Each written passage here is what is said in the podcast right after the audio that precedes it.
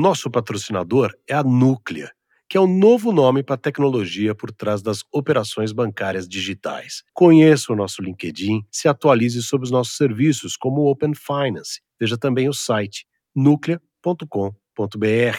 Núclea, conexão que gera valor. Salve, salve, senhoras e senhores, sejam todos muito bem-vindos. Mais uma vez ao meu lado, ele, o galã dos anos 30, Cláudio Zaidan, como estás? Anos 30 do século XIX, né, Dan? Tudo bem? Como é que você está? Tudo bem. Como que você gosta de ser apresentado, cara? Eu? É. Ah, normal, da maneira mais, mais coloquial e tranquila possível. Um homem da roça, né? É, você é, contou pra gente que é um homem da roça. Muito bem. Também, também, também. Mas olha... Ô, Zaidan, fala. Ah, fala, fala, fala. Não, eu ia falar que as pessoas estão comentando cada vez mais o podcast, o que me deixa muito feliz. E sempre muito elogiosos a você. Eu queria lembrar a todos que a gente tem um endereço de Instagram, né? O Isso Ninguém Vê, sem o E, o Isso Ninguém Vê, né? Tá lá no Instagram, que, que tem todos os programas, as pessoas podem acessar. Se a pessoa está acessando esse é porque ela já sabe, né? Mas às vezes ela não sabe, ela veio por causa desse e não sabe que tem vários outros. Então tem vários outros, inclusive esse que eu estou comentando, que fomos só nós dois, né, Zaidan, contando histórias da vida. É verdade, é verdade. Não, e é o seguinte, né? O pessoal tá está gostando muito. E além desse endereço aí no Instagram, pode ouvir os programas, estão todos à disposição. Os convidados são extraordinários. E falando em convidado extraordinário, a de hoje é muito, muito, muito especial ainda. Pois é, você já estava falando com ela antes do programa começar, eu cheguei em cima da hora, então já conta para as pessoas quem é, o que faz, é, o que pensa, enfim, dá um resumo geral da dona Dirlene, por gentileza. Não, ela, ela, vai falar muito melhor que eu, até porque, se eu for falar o currículo dela aqui, a gente vai gastar metade do nosso horário. É um currículo formidável. Ela é economista, mestre com dupla titulação em gestão e negócios pela Université de Poitiers, na França, Unisinos, no Brasil. Ela tem MBA em finanças corporativas e em gestão de pessoas. E atenção, esse é um assunto muito especial. Pós-MBA em inteligência emocional, que é um tema muito, muito, muito interessante. E está envolvida aí em iniciativas formidáveis. Pra você ter uma ideia, o Clube Mulheres de Negócios em, em Portugal, é, conselheira fiscal na ONG Artigo 19, participa de coletivos como Mulheres e Economia, rede de economistas pretos e pretas. Enfim, é um currículo formidável, mas é a Dirlene Silva que vai contar para gente muito dessa história formidável e vai ensinar muito para gente. Tudo bom, Dirlene? Como é que você está? Tudo bem, Cláudio, tudo bem, Dan. Nossa, é um orgulho imenso estar aqui com vocês. E, mas uh, começando essa, esse momento, queria fazer já uma homenagem aqui, né? da, recebemos a notícia da Glória Maria que nos deixou, e aí o Dan começou assim, ah, do que se alimenta, do que vive, veio né, na, minha, na minha mente o Globo Repórter, que durante muito tempo ela esteve ali, né, que é clássico, né, do que vive, do que se alimenta, tal, né, e, e falando a meu respeito, eu tenho uma particularidade que eu não gosto de me apresentar. Normalmente eu peço para o anfitrião fazer essa apresentação que eu, eu entendo assim como seja um rasgar currículo, sabe? E quem quer saber do, do meu currículo, tal, entra no meu LinkedIn que está tudo lá, né? Sou top voice do LinkedIn, está tudo, tudo, tudo lá. Então eu gosto, na verdade, de, de me apresentar de uma maneira muito simples, que primeiro nós somos pessoas, e aí depois a gente tem nossos títulos, que são importantes, né, nossos títulos e cargos, mas eles não nos representam exatamente quanto pessoas. Então, eu separo a minha apresentação sempre o que eu sou e o que eu tenho. Então, você já falou o que eu tenho, são os títulos, e aí eu me apresento que eu sou que eu sou a Dirlene Silva, a mãe da Joana, a filha da Vera e irmã da Márcia e da Marta. Eu sou praticante da filosofia Ubuntu, que diz que eu sou porque todos nós somos. Né? É uma filosofia que reconhece a humanidade de todos. Né? E a Glória Maria é uma pessoa que teve muito tempo né, ali naquele período sabático na África, então eu sei que ela também conhece a filosofia Ubuntu, que sou porque todos nós somos. Pô, que maravilha. Você sabe que sobre essa coisa de se apresentar, eu não dava tanta bola para isso, hein, Claudia Angelina? Aí eu comecei a trabalhar na CBN. Aí chegou uma vez que veio um cara que eu achava que ia ser o máximo a entrevista, era presidente de um clube, ele tinha assumido um clube. Não vou nem falar qual é, porque para parecer pessoal. Aí o cara deu um papel de tudo que eu tinha que falar dele antes de começar a entrevista, sabe? Eu nunca, eu nunca mais esqueci. O fato dele pedir tanto para eu apresentar ele daquele jeito, me deu um bode daquele cara. E daí eu apresentei tudo, tudo, tudo. Aí quando eu falei, bom, então boa noite. Aí ele, boa noite. Faltou apenas você falar que eu também. Aí falou lá uma outra ah. frase, que é. é aquilo que eu tinha deixado de falar. E aí ele cantou, eu sou bom, sou bom, sou bom. É, é diz, tem uma piada do. Serve para muita gente, né, Dilene? Que o cara vai para o céu e, e fala, encontra Deus e fala, ah, e Deus fala, pô, que, que bom você está aqui. Ele fala assim, poxa, que bom, eu não quero mais falar de mim. Fale o senhor agora de mim. ah, mas é, guris, eu sou gaúcha, né? Então vocês vão ouvir eu falar guris, gurias, tal. Qual cidade? Mas na verdade, eu sou de Canoas, que é uma cidade da região metropolitana de Porto Alegre, a cidade mais conheço, próxima de Porto Alegre. Conheço. Mas a minha vida profissional, né, eu passei 30 anos aí trabalhando nas empresas, sempre foi em Porto Alegre. Então, é, eu, alguns lugares eu digo, ah, eu sou de Porto Alegre porque daí todo mundo conhece Porto Alegre, né? Canoas é a cidade da região metropolitana. Mas é uma coisa que a gente aprende desde sempre, né? Lendo o livro da Michelle Obama, Minha História, ela diz assim, a pergunta mais idiota que a gente pode fazer para uma criança é o que você vai ser quando crescer. E ela discorre de uma maneira muito bela a respeito disso que eu falei, que eu já pensava dessa maneira, e aí depois eu realmente acabei incluindo né, isso na minha vida. Ah, primeiro, quem sou, depois o que eu tenho.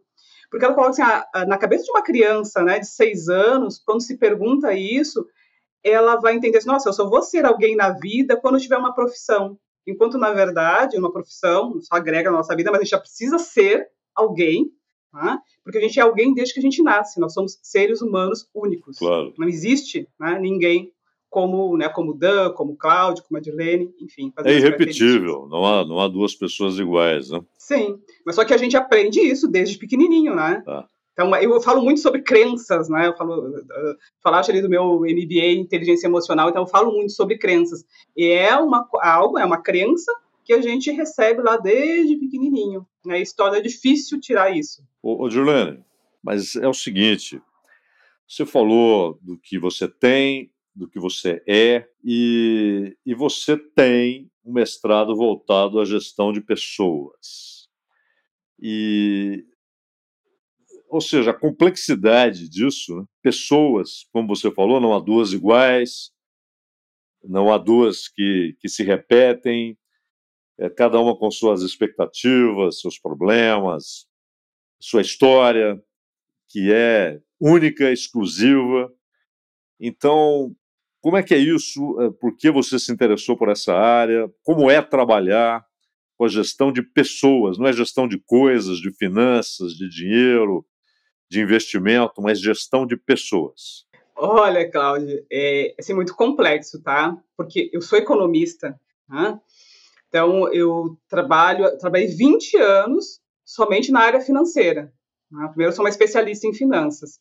E aí depois eu comecei a trabalhar é, com gestão estratégica. Mas eu lembro quando eu entrei no meu, um pouquinho mais atrás, tá, retrocedendo. Quando eu entrei no meu primeiro MBA em gestão de pessoas, foi em 2009, eu era a única pessoa que não era de RH na turma.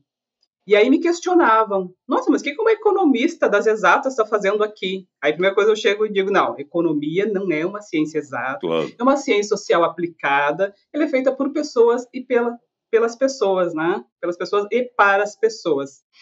E não existe sociedade sem economia, então eu preciso entender de gente e, além disso, eu sou né, uma líder de equipe, eu tenho pessoas comigo, eu quero entender de gente. E dali, eh, eu não parei mais de estudar pessoas. Então, ah, estudo assuntos técnicos, tá? eh, mas sempre trazendo as pessoas em primeiro lugar. E o que, que aconteceu? O meu mestrado, o nome do mestrado exatamente, ele é Gestão e Negócios. Né? Ele é uma área bem ampla ali de economia, de administração, finanças, contábeis tal. E a minha linha de pesquisa é governança corporativa e gestão de pessoas. Eu cheguei no mestrado em 2011, a gente apresenta ali um pré-projeto tal, né? Querendo fazer uma dissertação a respeito de como as pessoas uh, impactavam dentro da organização. E aí, resumindo, eu consegui fazer um, uma dissertação com o seguinte título: O modelo de consultoria interna de recursos humanos. É, não, desculpa, as contribuições, as contribuições do modelo de consultoria interna de recursos humanos para o alinhamento estratégico entre as pessoas e organizações. Na época, né, minha dissertação saiu mesmo em 2013, dois anos ali de mestrado, ninguém deu bola. Né? Hoje em dia eu já recebi dois convites para publicar essa dissertação. Por quê? O modelo de consultoria interna de recursos humanos foi o que deu origem aos modelos de business partner, que hoje em dia todas as empresas multinacionais aí têm os BPs. Né? E, e o alinhamento estratégico é entender que todo líder ele precisa entender de gente.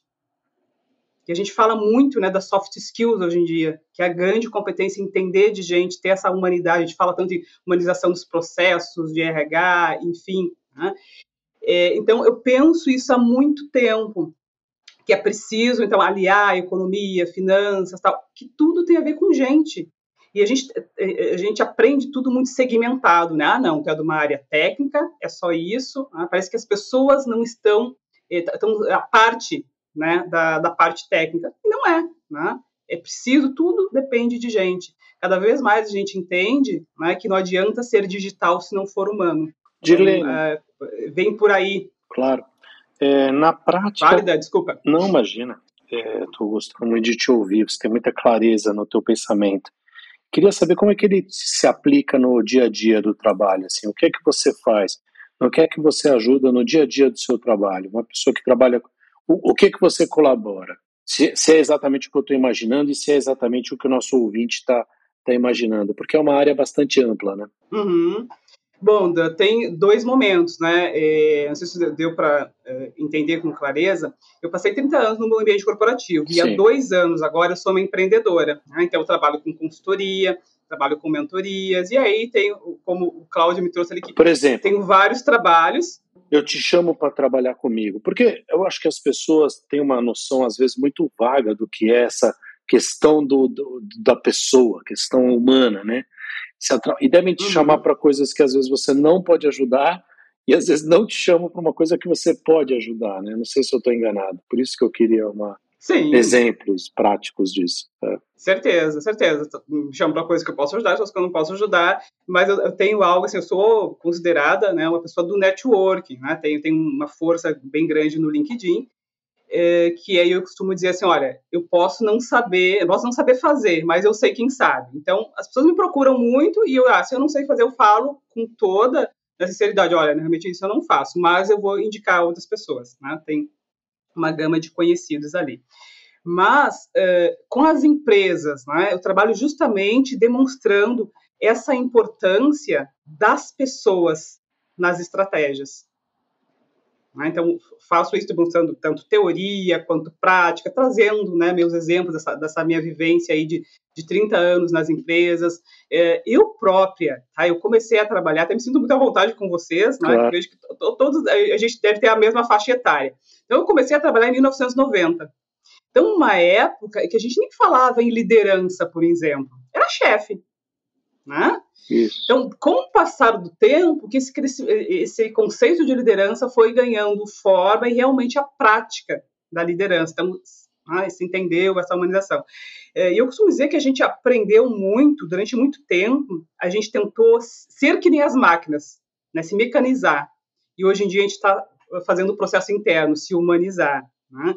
Então, eu trago para as empresas tanto teoria, e demonstro muito com exemplos. Eu gosto muito dos exemplos, tá? Eu acredito que as palavras até sensibilizam, mas os exemplos arrastam, né? Então eu demonstro muito com os meus exemplos aí nas empresas quando foi essa minha virada de chave de chefe para líder, né? E quanto qual ganho que isso teve? Então, muitas vezes também utilizo, eu tenho vários depoimentos tal, de pessoas que trabalharam comigo, foram lideradas, né? e eu digo claramente: olha, eu era uma chefe, né? eu era uma pessoa que realmente achava que ah, não, isso não importa, o que importa é resultado. Então, eu gosto de trazer sempre, né, para tanto para as pessoas, para as empresas, né, que eu mesma já fui chefe, porque tem isso, né, da Cláudio, de que as pessoas se vendem como perfeitas. E, na verdade, o mundo está cansado de perfeição é, o gente como a gente que dá mais resultado. Né? Quando demonstra, ah, não, também falho, também erro. A vulnerabilidade, a gente vive, né, trazendo de novo a inteligência emocional, nesse mundo que é, o líder precisa se demonstrar vulnerável. Hum? porque isso né, encanta as pessoas também. Nossa, ele também né, é gente. Isso. Então, é, através desses meus exemplos também, isso ajuda muito, né, demonstrar para as empresas essa importância, né, de colocar as pessoas na, no centro das estratégias, porque, na verdade, são as pessoas que representam a empresa. Não vai chegar numa empresa, no atendimento, lá vai estar o dono, vai estar o CEO. Então, quem vai ser, está representando aquela empresa naquele momento é aquele atendente. Então, por isso que é importante trazer o atendente, o vendedor, né, colocá-lo nas estratégias da empresa. Tá? Então, esse é o meu trabalho com as empresas, né, respondendo né, a, a tua questão. E com as pessoas, eu trabalho com mentorias, com coaching, também muito apoiado na, na minha experiência, né? Que é o, o mentor, né? Vai trazer é, uma pessoa que tem uma trajetória profissional aí, muita experiência, né? vai ajudar esse mentorado a desenvolver ali habilidades que ele acredita que precisa desenvolver mais. Jolene, você falou que a economia ela não é uma ciência exata, né? é uma ciência ligada à vida das pessoas, à organização social. Né? Quando a gente toma os mais relevantes teóricos de, de, de, de economia política, e distintos, né, até antagônicos em seus pensamentos, do Adam Smith ao Marx, passando pelo David Ricardo. Então, eles tratam basicamente de, de questões humanas, né? Organização social, uh, métodos de, de, de, exploração, de aumento de produção, a, a grande transformação que foi aquela vida onde cada um trabalhava isoladamente para concentração né? Na, nas fábricas, e quando você passa a ter uma racionalização radical do trabalho. Hoje nós tivemos a internacionalização da produção, então determinadas coisas são produzidas só no leste da Ásia, determinadas coisas só na China, outras na Índia, outras em Taiwan, outras em Hong Kong, outras no Laos e assim por diante. No entanto, quando a gente vai aqui para a célula, né, para a empresa, onde você tem a relação direta entre as pessoas, tudo isso que você falou, eu estava tava me lembrando aqui de quantas e quantas vezes eu observei, testemunhei, uma absoluta falta da, da ideia básica de, você, de que você está lidando com pessoas. Né? Não é apenas a, aquela ideia primária de eu sou o chefe e eles são os chefiados. Mas mais do que isso, é uma relação que muitas vezes desemboca na opressão, na opressão pessoal, né? e não apenas na opressão econômica, no salário baixo, nas condições de trabalho, mas numa relação de despotismo. E, e vi isso em vários setores, em várias empresas. É um fenômeno que está sendo reduzido, que está sendo enfrentado seriamente, ou ainda é a realidade em grande parte das empresas brasileiras? Olha, Cláudio, eh, ainda é uma realidade, né? A gente não pode fechar os olhos e achar que é tudo muito bonito. Eu, quando eu estava no mestrado, eu criei uma, uma frase que é assim: a gente é, tem um mundo real e um mundo ideal. O que a gente estuda aqui no mestrado era o um mundo ideal e as empresas é o um mundo real. Né? Então a gente precisa urgentemente fazer esse casamento né, entre as coisas de uma maneira mais rápida. Então, assim, ah, o mundo ideal, todo mundo pensaria, como eu estou falando aqui, né, colocar as pessoas no centro da estratégia e tal, mas no mundo real ainda existem né, essa relação aí abusiva. E sem contar de novo, né, trazendo ali os anos 90, né, quando eu comecei a trabalhar, não existia assédio moral, né, não existia é, injúria racial, não existia isso. Então, assim, eu passei por muita coisa dentro das empresas, né, de injúria racial, assédio moral, já presenciei muita coisa, né, algum, de repente algum assédio moral talvez eu tenha feito em relação a alguém, é, sem me dar conta hum, e, e, sem, né, sabe, hoje em dia as coisas estão muito mais, às vezes as pessoas perguntam assim, nossa, Dirlene, ah, o racismo aumentou, o machismo aumentou, que não sei, não, é que hoje em dia a gente está sendo filmado, a gente está sendo fotografado, existem redes sociais, e tem também, né, leis específicas para isso, então já sabe, nossa, assédio moral não é legal, o que, que é assédio moral, o que, que não é. Ah, então, existe muito marcado isso. Então, eu, eu acredito muito, sabe naquela frase do Alvin Toffler, que diz que eh, os alfabetos do, analfabetos do século XXI né? não serão aqueles que não saberão ler e escrever, e sim aqueles que não conseguem aprender, desaprender e reaprender. Então, se eu tenho, olha só, se eu sou uma pessoa que eu acho que, que eu sei tudo, eu não vou aprender mais. Né? Então, a questão é muito importante a gente entender que a gente não sabe tudo. E é, eu tenho uma filha de oito anos, né, recém-feitos, e a minha filha, imagina, para ela, eu sou a Mulher Maravilha, mas eu faço questão de dizer para ela assim: não, filha, a mãe não sabe tudo, não. Ninguém sabe tudo. Porque a partir do momento que a gente decreta eu sei tudo, eu não vou buscar me atualizar.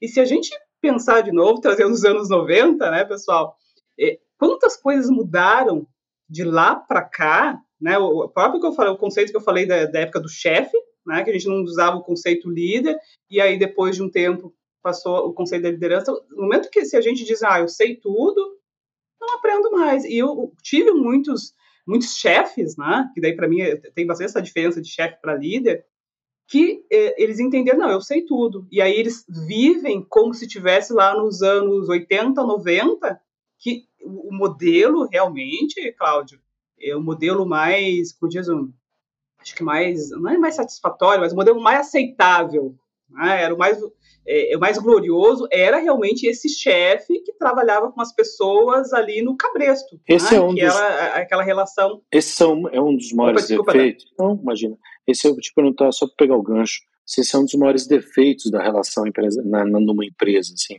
qual que você, quais você acha, além desse, que seriam os maiores defeitos, os maiores problemas que as pessoas lidam na gestão? Bom, certeza trago, né, essa questão do achar que sei tudo e aí eu não vou né, aprender, aí trago o conceito novo que a gente Sim. tem de lifelong learning, né? É, eu costumo dizer que é uma palavra muito bonita para uma prática que eu já pratico há muito tempo e a prática é mais bonita que a própria palavra, né? O conceito que, mas além do aprender com de ter diplomas, o lifelong learning não é só uma coleção de diplomas. Acho que é importante trazer isso. É o aprender com tudo e com todos, né? Em todas as situações, todos os momentos, independente né, de, de idade da, da pessoa que está aprendendo alguma coisa, de grau de instrução, enfim, né, como eu trouxe a minha filha, eu aprendo demais com minha filha de 8 anos. Né? Aprendo demais com a minha mãe, que tem 78 anos e é semi-analfabeta. Enfim, é, é, é, entender isso. Então, a partir do momento que eu me coloco, eu sei tudo, não vou aprender mais nada. E. Desculpa, gente, vou ter que cortar. Porque eu esqueci aqui que, é da pergunta do Dan. Você estava falando dos maiores, maiores defeitos, defeitos na gestão das pessoas. Tá. Uma dessas, um, um, deles é essa, prepotência, né, de, de achar que sabe tudo. Tá. E quais outras coisas que você, de certa maneira, você já vinha enumerando, né? É, desrespeito, uhum. é, autossuficiência, arrogância. E não sei se você queria complementar com mais algo. Bom, outra questão seria né, achar que todo mundo é igual. Né? Cada pessoa é individual, é um ser humano individual e reage de maneiras diferentes. Então, no momento que a gente trata todas as pessoas de uma maneira igual, também a gente está pecando. É, um dia, num curso de PNL, né, Comunicação Neurolinguística, o professor perguntou assim: a frase devemos tratar os outros como gostaria de ser tratado, está correta? Correta ou incorreta? Certo ou errado? E eu, claro que eu me atirei né? certa, sim. E ele disse: não, né? Imagina tratar todas as pessoas como tu gostaria. Será que todas as pessoas gostam da mesma coisa que nem tu gostas? Não é verdade. Né?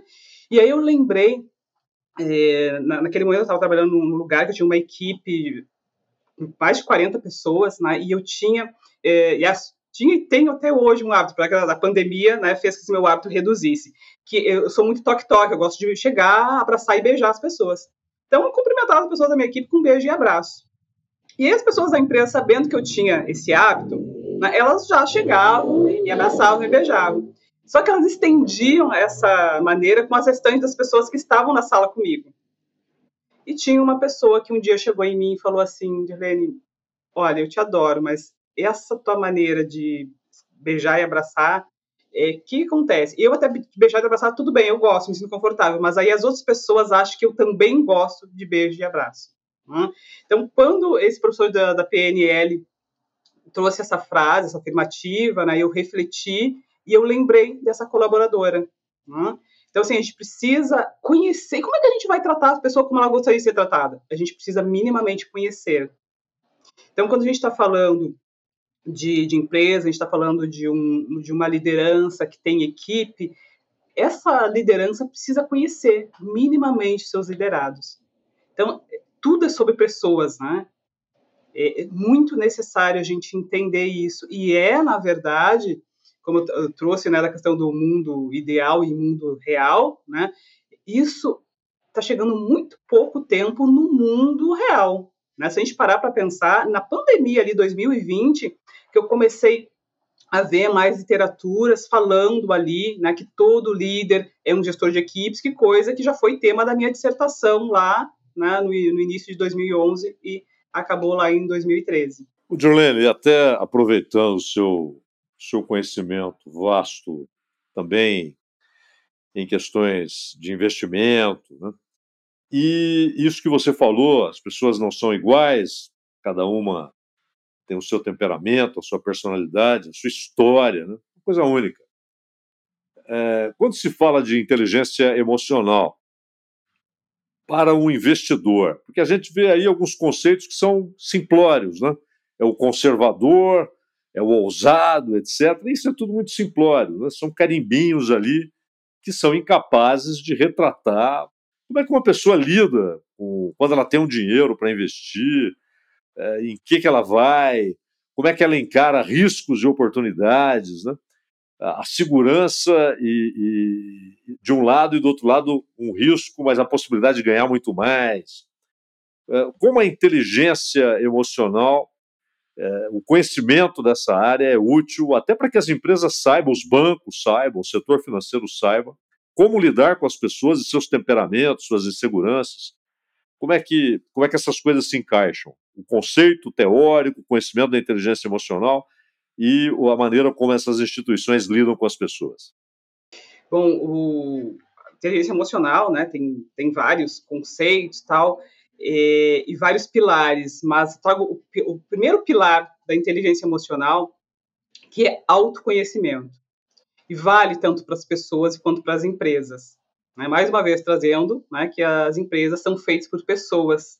Mas aí, quando a gente reúne várias pessoas, é importante a gente ter né, esse conhecimento dessas pessoas, entender, tá, mas qual é, qual é o, grau de risco que eu suporto? Aí tem a ver com aquele uh, conservador, né, o moderado e arrojado, né, os perfis de investidores. Mas é necessário entender tá, o que significa cada um deles. É, já aconteceu de, de, pessoas me procurarem falando assim, ah, mas eu, eu gostaria de, de, rentabilizar mais o meu dinheiro. É, ah, me fala um pouquinho da como é que é aplicar em ações, é, criptomoedas, tal, tal. Fala. Aí, só que ela não consegue entender que isso, quando a gente fala renda variável, realmente não tem garantia. Né? Não existe uma garantia a própria a, a renda fixa, né, o, o, case né, que a gente tem aí atualmente das americanas, a gente viu que a renda fixa, de repente, não é tão fixa. é, e o problema. a renda fixa da, pode não ser tão fixa. O problema da renda variável é que ela varia, né? Isso, exatamente. Olha, a palavra que eu digo, a renda variável, ela varia. Né? Então a gente precisa ter sangue frio, né? Então, a renda variável eh, precisa ter nervos de aços, porque daqui a pouco a ação caiu, mas se, se eu realmente vender a ação, eu vou realizar o prejuízo naquele momento. Então, eu ter que. É um investimento a longo prazo e eu vou ter que ter aquele sangue frio de esperar até aquela ação se recuperar. Isso, sério, isso é necessário nervos de aços para isso. É diferente a mulher do homem nessa hora? Olha, as mulheres, elas, têm pouco tempo de mercado financeiro, né? Se a gente olhar o histórico aqui do Brasil, agora que as mulheres estão entrando nas bolsas de, na, na bolsa de valores ali para como investidores, então é muito recente. Né? eu vejo com as mulheres elas são mais cautelosas. E o que, que acontece? O, os homens a tendência serem mais arrojados, mas aí quando acontece de perder realmente realizar o, pre, o prejuízo, eles ficam apavorados. Né? Então, já, já lidei com pessoas que, que viram, ah, não, isso aqui está dando mais dinheiro, eu vou pegar todo o meu capital, mas é questão assim de vender casa, carro, tudo que tinha, e vou aplicar em tal lugar. E aí eu converso com eles, olha só, mas faz, faz pelo menos uma reserva de emergência, se realmente é, acontecer um caos aí, tu vai ter uma garantia, pensa na tua família, pensa Então, eu não vejo mulheres fazendo isso, né, de pegar tudo que elas têm, né, de casa, carro, garantia nenhuma e aplicar tudo num lugar só. Então, homens eu já vejo mais tendo esse esse ímpeto. Tá? Então, desde que o mundo é mundo, né, o homem é mais corajoso. Então, aí a mulher vem com, com essa cautela maior. Então, sempre a, a dica, né, não é à toa que eu sempre falo assim, olha, vai entrar né, nos investimentos, vamos conhecer qual é o teu perfil de investidor, mas ir além dessa questão fria, não é do moderado, do arrojado, né? entender o que, que significa exatamente cada um deles, entender exatamente o que significa renda fixa, renda variável, o que, que pode e, e fazer realmente uma projeção de cenário. Né? Também é outra coisa que eu falo muito do economista, né? quando eles falam economista, ah, economista é previsão. Não, economista é projeção. Né? Ele pega, lê o cenário econômico, lê tendências e a partir daquilo ali ele vai fazer uma projeção. Ah, se acontecer tal coisa, pode acontecer isso, se acontecer tal coisa, pode acontecer aquilo. Então, é importante ter essa leitura né, com projeções do, do cenário. Então, para isso, é muito importante a gente aliar inteligência emocional a essas questões. E a complexidade humana é tal né, que, mesmo esses carimbos, né, ele é conservador, ele é cauteloso, ele é ousado, etc. É, uma mesma pessoa, ela pode ter é, comportamentos diferentes é, ao longo do tempo, né? Há, períodos na vida em que você, por uma série de fatores, você está mais, mais cauteloso, está mais ousado, está mais propenso a riscos. Não é uma coisa dada, não é um, um tijolo que está ali sempre será um tijolo. Né? É, a relação da, da, da, pessoa com esses sentimentos e com essas possibilidades, com os riscos, ela varia. Né? E as instituições são atentas a isso, ou ela carimba o sujeito ali como, como um cauteloso, como ousado, e aquele carimbo é, sempre vai pautar, vai ser a baliza da relação dos bancos, das instituições financeiras com, com as pessoas. Olha, Cláudio, hoje eu já vejo as instituições, é, porque assim, antigamente tá, existia esse carimbo, né? Ficava a vida toda, né? Com o moderado, é, aliás, o conservador, moderado e arrojado. Ficava a vida toda. Hoje eu já vejo as instituições, pelo menos as que eu trabalho, eu vejo que de tempo em tempo eles fazem uma testagem, que é uma testagem. Né? E o que acontece? Existe, bem como falaste, tá? existe fases da vida, e até uma dica que eu sempre dou. Quando está naquele momento de estar tá formando né, um patrimônio, um capital, seja né, mais conservador. Né? No momento que tu já tem um patrimônio, já tem algo montado, já tem uma estrutura financeira boa, tu pode ir para um moderado.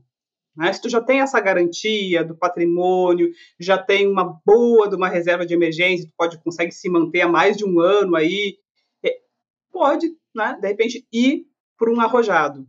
Né? Então, é muito importante entender essas fases aí. Realmente é essencial. E aí, de novo, é autoconhecimento, porque a tua instituição que tu trabalha não vai ficar batendo na tua porta. Ai, vamos fazer de novo aquela testagem né, do teu perfil? Não. Né? Eu acho que é importante ter o teu autoconhecimento de sentir qual é o teu momento também. Então você acha melhor, perdão, a princípio a pessoa segurar as pontas e para uma coisa mais conservadora, quando tiver um patrimônio, daí sim fazer uma, uma outra escolha mais arrojada. Você acha que essa é a melhor tática? Sim, da, a princípio, né? Chama atenção, tá? De, de novo, de novo, trazendo que eu, né, eu depois nas minhas próprias palavras sempre, eu acho que são as, as, histórias, né, como eu já falei, os exemplos realmente arrastam. A minha história de vida é uma história de muita limitação financeira. Né? Então, sou uma pessoa de origem muito humilde, muito pobre mesmo. É, funcionou isso para mim. Então, eu costumo dizer que todas as coisas, elas não têm uma receita de bolo mágica. Né? Mas eu tô, quando eu estou falando isso, eu estou tratando muito né, da minha realidade de pessoas como eu. Então, eu, quando eu me tornei empreendedora, eu fui entender, tá, qual vai ser o meu diferencial? Né, como essa pessoa de estratégia, eu, eu fui né, entender que o meu grande diferencial era trazer a minha história de vida. Né, como uma pessoa, como eu, que cresceu sendo chamada de filha da empregada, filha da lixeira, para minha mãe ser gari, né, conseguir conquistar né, um espaço aí nesse mundo corporativo e na vida. Então, eu utilizo muito isso. Então, então, é importante, de novo, o autoconhecimento. né, tu vai entender, tá, essa é a minha realidade, então, realmente eu já, né, eu já tenho, tenho patrimônio, já tenho uma vida consolidada, posso né, já partir direto para um, um perfil arrojado. Entendimento. Qual é a dica? Fala, Claudio, você ia falar alguma coisa? Não, não, por favor, não, por favor. Não, eu ia perguntar, porque dentre os nossos ouvintes tem gente que trabalha com gestão naturalmente, gente que já está no meio dessa caminhada, gente que está no fim, gente que está no começo. É, desses que estão no começo, qual é a maior dica que você pode dar para eles? Para quem está começando nessa área da gestão? Uhum. De novo, auto, ó, autoconhecimento é a mãe do conhecimento, tá? Eu acho que Terapia. nunca tem erro. Terapia? É, a gente. Terapia, educação e cultura. Sim, exatamente. Terapia, educação e cultura. Até a, a, a, afirmativa lá que o meu instrutor de PNL fez, né? Ah, é, trate os outros como você gostaria de ser tratado. Eu acho que, basicamente, a, a gente começa assim. E aí depois a gente evolui para entender que o outro é diferente, né? Mas acho que o princípio talvez comece por aí. Né? Então, quando eu me atirei dizendo que estava certa, depois eu pensei, nossa, é o princípio talvez comece por aí. Aí depois a gente vai evoluir entendendo que as pessoas são diferentes. Acho que é, é esse o princípio. Então, o autoconhecimento primeiro, entender, tá, mas como é que eu sou? O que, que realmente eu quero para mim? e aí vai, vai basear diversas coisas na vida. Juliane, eu, na década dos do 70, né, a relação das empresas com seus trabalhadores, seus funcionários, tal, ela era algo muito estável. Né? Você tinha ali um, um registro em carteira, etc., um salário, esses salários eram negociados, corrigidos. Né? E é bom lembrar que a correção monetária vem desde os tempos de Campos e Bulhões, né, nos anos 60. E, e no final dos anos 70, nos Estados Unidos, há um, algumas, alguns grandes investidores, então, eles passam a estabelecer dentro da. E, e empresas de diversos setores, diversos setores, passam a estabelecer o seguinte: nós vamos contratar as pessoas com salários baixos porém com a possibilidade de ganharem muito dependendo do seu desempenho né? em diversas áreas, seja na venda, seja na, na solução de problemas. Né? E normalmente, é um cálculo, digamos, na média, né? você tem 10% que não conseguem, são, são rapidamente demitidos, 70% que nunca saem dali, ficam com salários baixos, não têm ganhos, e 20% que conseguem atingir algumas metas e crescem na empresa, etc. Isso foi importado para o Brasil. Algumas empresas passaram a usar esse sistema. Isso desencadeou uma concorrência entre os trabalhadores, uma competição, né? uma falta abs absoluta de solidariedade, de poder ajudar, porque era vamos ver quem sobrevive dentro da jaula. Né? É, quando você chega numa empresa, quando você vai levar o seu conhecimento sobre gestão de pessoas, sobre liderança, sobre ambiente propício, é, você encontra muito isso, essa competitividade, essa competição, na verdade, que é paranoica, autodestrutiva. Imagina o nível de estresse, de depressão, de ansiedade que isso produz nos trabalhadores.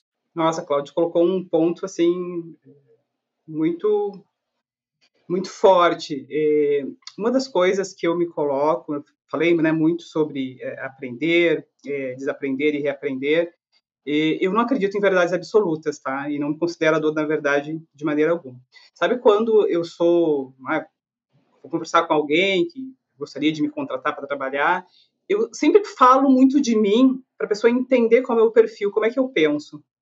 Porque daqui a pouco pode acontecer de eu estar levando para dentro da tua empresa algo muito diferente da cultura organizacional. E eu acho que, sério, competitividade versus a cooperatividade, eu acredito na cooperatividade, mas não que esteja errado quem pensa competitivamente. Durante bastante tempo, é, eu sofria com essa competitividade, porque eu não me via assim. Só que o mundo me cobrava ser competitiva. Ah, então, ah, que tinha que passar a perna do outro para conseguir sobressair e tal. E não é o que eu acredito.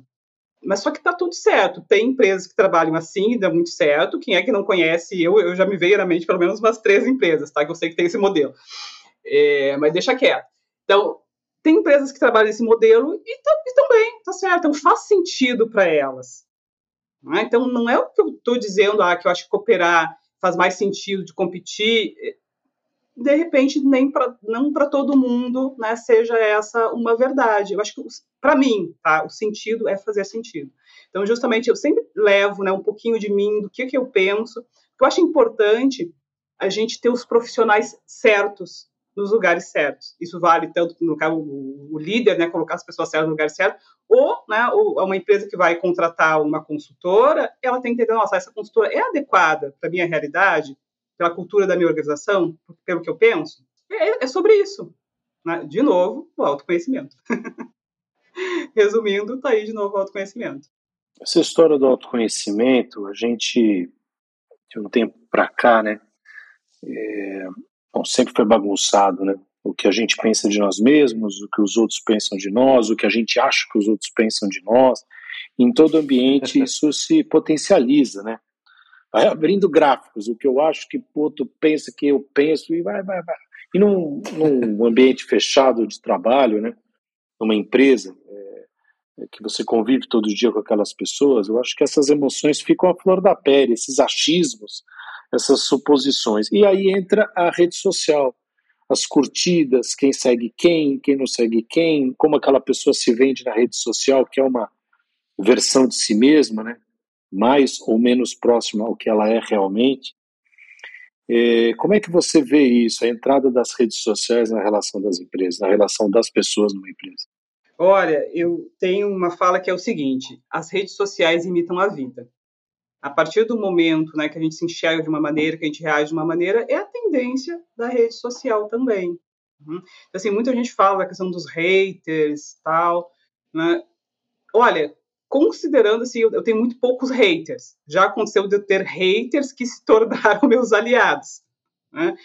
Que é a maneira respeitosa de tratar, que é justamente o que eu falei, olha, eu não acredito em verdade absoluta. Ok, tem que ter um ponto de vista, eu tenho o meu, ok. Né? Tem alguns que eu explico né, a minha maneira de pensar, aí tem alguns que eu simplesmente ignoro. Né? Então, cada um tem a sua estratégia né, de tratar ali com, com os haters, mas eh, basicamente eu entendo isso, sabe? Que a rede social vai imitar a vida. Né? E na vida eu reajo dessa forma.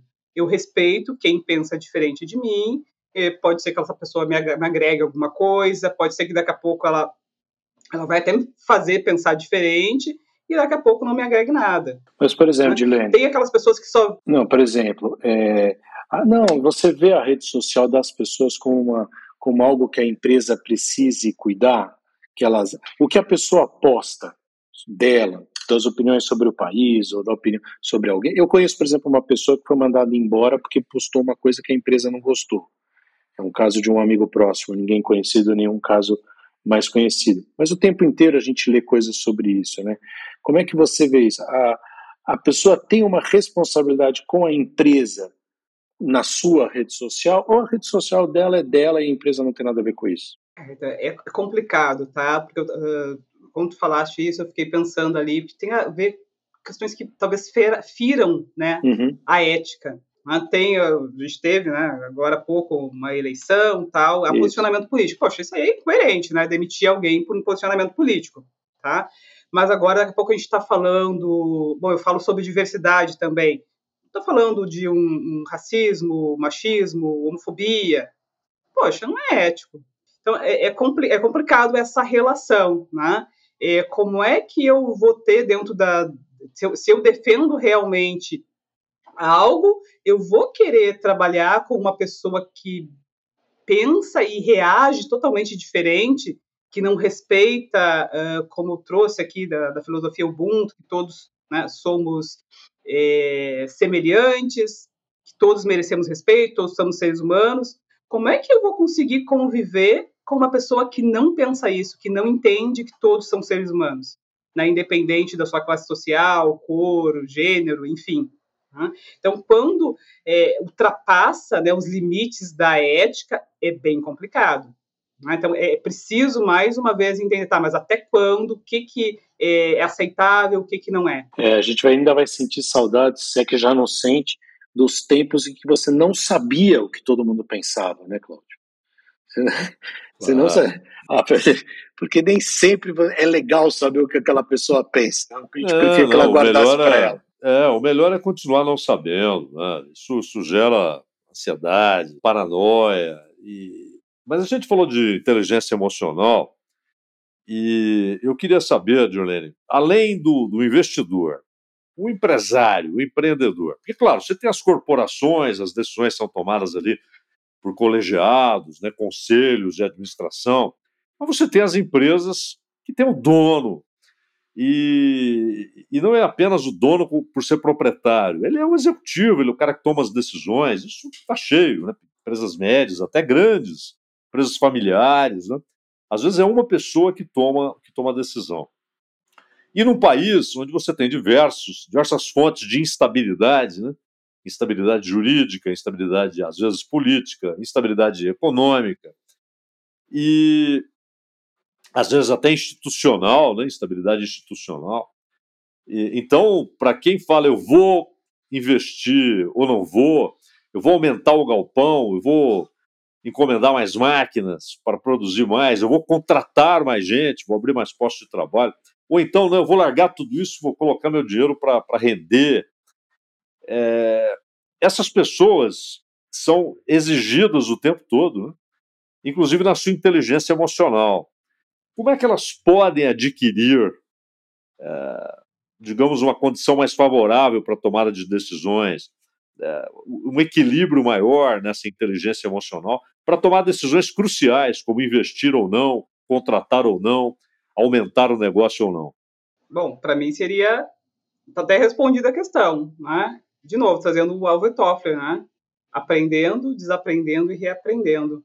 É importante entender, né, que as competências que nos trouxeram até aqui podem não ser suficientes para nos levar adiante. E algo, isso eu vi, acho que eu estava recente tinha saído da, da, saído da faculdade. É, um dos cursos que eu fiz, eu vi assim, ó, que uma empresa, ela nunca é maior que a cabeça do seu dono ou principal gestor. Então, é, e aí tu trouxeste nessa questão do, do dono, do empresário, a empresa não vai ser maior que aquilo. Então, é necessário que ele, de novo, empresas são feitas pelas pessoas, né? Ele né, busque sempre esse aprendizado contínuo, né? Porque como eu investia antigamente não é como eu vou investir agora e no futuro. É importante entender que o futuro é construído agora. A gente fala muitas vezes do futuro como se fosse uma entidade, mas a gente, agora a gente está construindo o futuro. Né? É, é, a, a, minha, minha, o fato, eu falo de diversidade hoje, só que há 10 anos, até 5 anos até, ninguém falava de diversidade. Então, é, me deparei com essa questão do, de diversidade e fui, eu fui convidada, na verdade, eu comecei a falar de diversidade, eu fui convidada para fazer uma palestra de diversidade. E aí eu pensei assim, nossa, mas eu não, não sou um especialista de diversidade e tal. E aí eu pensei, ao mesmo tempo, pensei nossa, mas eu não sou especialista, mas eu sou a diversidade. Eu trago a diversidade comigo, né? de ser de origem periférica, muito pobre, mulher, negra. Então eu trago a diversidade comigo. E aí comecei a estudar o tema pelo ponto de vista econômico. Hum? Então, eu trago muito a questão, da, se a gente olhar né, para diversidade, olhar para a economia, é uma mudança muito grande. E se a gente não acompanhar isso, qual é a tendência? Então, uma das coisas que eu sempre trago, falar de diversidade, aí, trago um guarda-chuva maior, né, que é o SD, né, do ambiental, do social e da governança, é garantir uma continuidade para a minha empresa.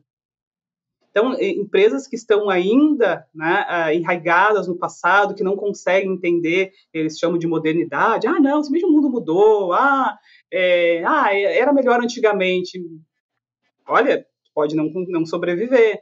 Né? Então, eu sou ligada ao IBGC, né, Instituto Brasileiro de Governança Corporativa. Lá no IBGC, a gente tem uma, uma comissão que trata de empresas familiares. E, e eu lembro, há tempos atrás, no início de carreira, eu trabalhei né, acho que pelo menos três empresas familiares. E era aquela questão do dono, tal, né? E eu fiquei muito feliz quando eu entendi, nossa, tem empresas familiares que estão querendo se profissionalizar, estão colocando conselhos. E aí tem uma das empresas familiares que eu trabalhei, que ainda hoje ela está muito bem, obrigada. Mas só que ela já está na terceira geração, tem somente uma né, da, da, dos, dos, filhos lá do, da segunda geração que assumiu o negócio, e os outros mais ninguém quer saber. E aí eu fiquei pensando, nossa, ah, eu gostaria de ter intimidade, coragem de chamar essa pessoa e, e trazer essa consciência para ele. Né? Qual a continuidade do teu negócio? Já pensou em sucessão? Já pensou? Então, é, é importante né, demais se dar conta né, de questões que, que é o futuro, de novo, mas o futuro é agora que a gente constrói. A gente está ouvindo a Dirlene Silva. Dirlene, só porque eu deixei de falar, isso é legal. Ela é LinkedIn Top Voices, nomeada pela LinkedIn Creator, foi nomeada uma LinkedIn Creator, uma das 50 pessoas criativas do Brasil pela revista Wired, a Wired, né? Que aliás eu adoro essa revista. adorava hoje em dia ela tá fininha, tá mais edição online, mas é maravilhosa mesmo. Assim, em 2022 recebeu o título de Businesswoman pela Norn Awards. Ô Dirlene, rapidinho, o que é mais fácil? Uma pessoa disciplinada se ficar criativa ou um criativo se tornar disciplinado? Nossa, pegou agora. Bom, no meu, no meu caso, no meu caso, acho que vou disciplinado se tornar criativo, porque assim, eu não me considerava criativa, tá, Dan? Tá. E aí, é, ao longo do tempo, quem me trouxe essa ciência de que eu sou uma pessoa criativa foi um líder que eu tive, né? Foi o meu último, meu último líder nas empresas, tá? Que ele me disse, nossa, como tu é criativa? E eu parei e pensei, nossa, mas eu nunca me achei criativa. Mas eu sempre fui uma pessoa muito disciplinada. Né? Então, olha, tu me colocou numa saia justa, tá? Mas eu só vou dar essa resposta porque foi a minha realidade. Né? Sempre fui uma pessoa muito disciplinada e me tornei criativa pela ciência de uma outra pessoa. Aí, daqui a pouco, veio o, o título da revista Wired, me vi assim na revista. Meu, quando eu recebi né, a, o comunicado lá que eu estava entre 50 mais criativa, ah, fiquei feliz tal. Mas quando eu olhei quais eram as pessoas que estavam comigo, realmente eu caí para trás. Né? Lázaro Ramos, Elisa Lucinza, Gustavo Werneck, Glória Goover, né, que são sempre foram ícones ali. Né? E, e, e, isso aí eu parei também, pensei né, nesse momento, tava, por que, que eu recebi esse título de criativa? Né? Então, por isso que eu, eu te respondo dessa forma, tá? Mas para mim, essa pergunta é a saia justa. Ô, ô Juliane, mas nessa história de essa história de criativo, Dan, é. É, eu me lembro sempre do, de um cara muito criativo, né? Ele era só o Tom Jobim, mas ele dizia o seguinte, que, que muitas vezes o trabalho dele era 90% transpiração, 10% inspiração. Né? Na gestão de empresas, na gestão de, de negócios, das suas finanças tal, mas principalmente das empresas, é sempre assim: 90% é transpiração, é trabalho, é dedicação, é tempo dedicado, e 10% inspiração. É, isso, isso, é uma verdade. É uma verdade mesmo. E, e, é feliz quando a gente consegue né, unir a inspiração com a transpiração.